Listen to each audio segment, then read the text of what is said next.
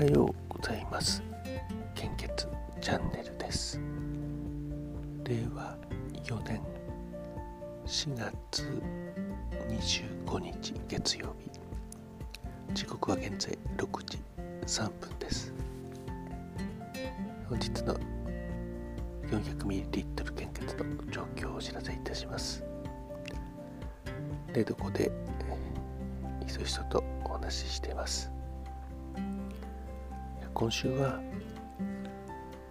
木曜日にあの1ヶ月ずれて、えー、プレゼンがあるんですけども内容は、まあ、今こうやっている音声配信についてなんですね、えー、まあ、私プレゼンってしたことないので、まあ、どうしようかなとぱりまだ思ってるわけです。1ヶ月前の時はまあ練習一応してたんですけども、1ヶ月経つうちにやっぱりこうした方がいいかなとか資料も追加しているうちにちょっとまた変わってきてしまって、まあ、とりあえず出だしをどうしようかなと思っています。出だしでこうまあやっぱり今感染症の拡大で、え、どんな業種でもやはり集客ということで悩んでると思いますが私もずっと一昨年の4月からどうやって多くの人に声を届ければいいのかとかそういったことを考えていました。偶然ですが、えー、その答えが少し見つかったような気がしますので、えー、今日はそこについてお話ししたいと思います。結論から言うと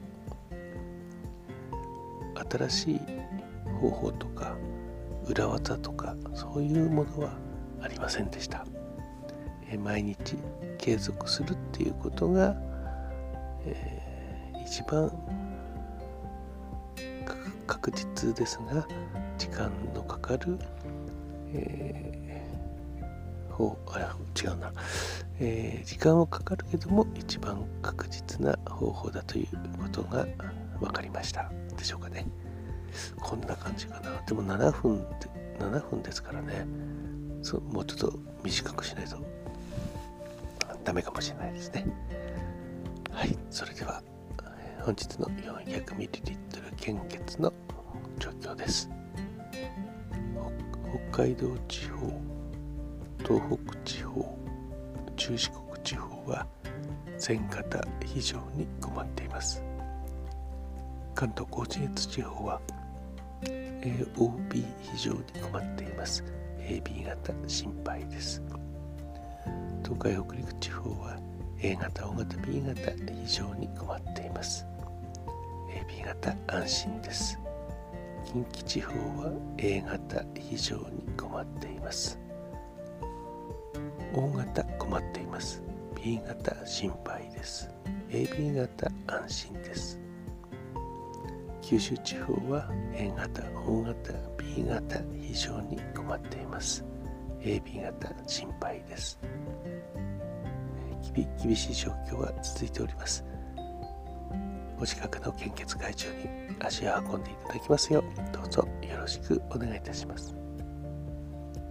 引き続きコロナウイルス感染症の状況です。新規感染者数はあデータの更新は昨日の23時55分です。新規感染者数は3万8579名。死亡者数は前日比プラス15名。死亡者数少なくなったみたいですね、新規感染者数は3万8579名、非常に大きな数字となっていますので、えーこれから行楽のシーズン始まると思うんですけどもえ、ー、とまあワクワクキャンペーンとか、えー、各行政によってもあのまあ出かけるための何か、えー、イベントキャンペーンやってるかと思うんですけども、えー、気をつけてあの楽しんでいただければと思います。それでは本日も素敵な一日をお過ごしください。いってらっしゃい。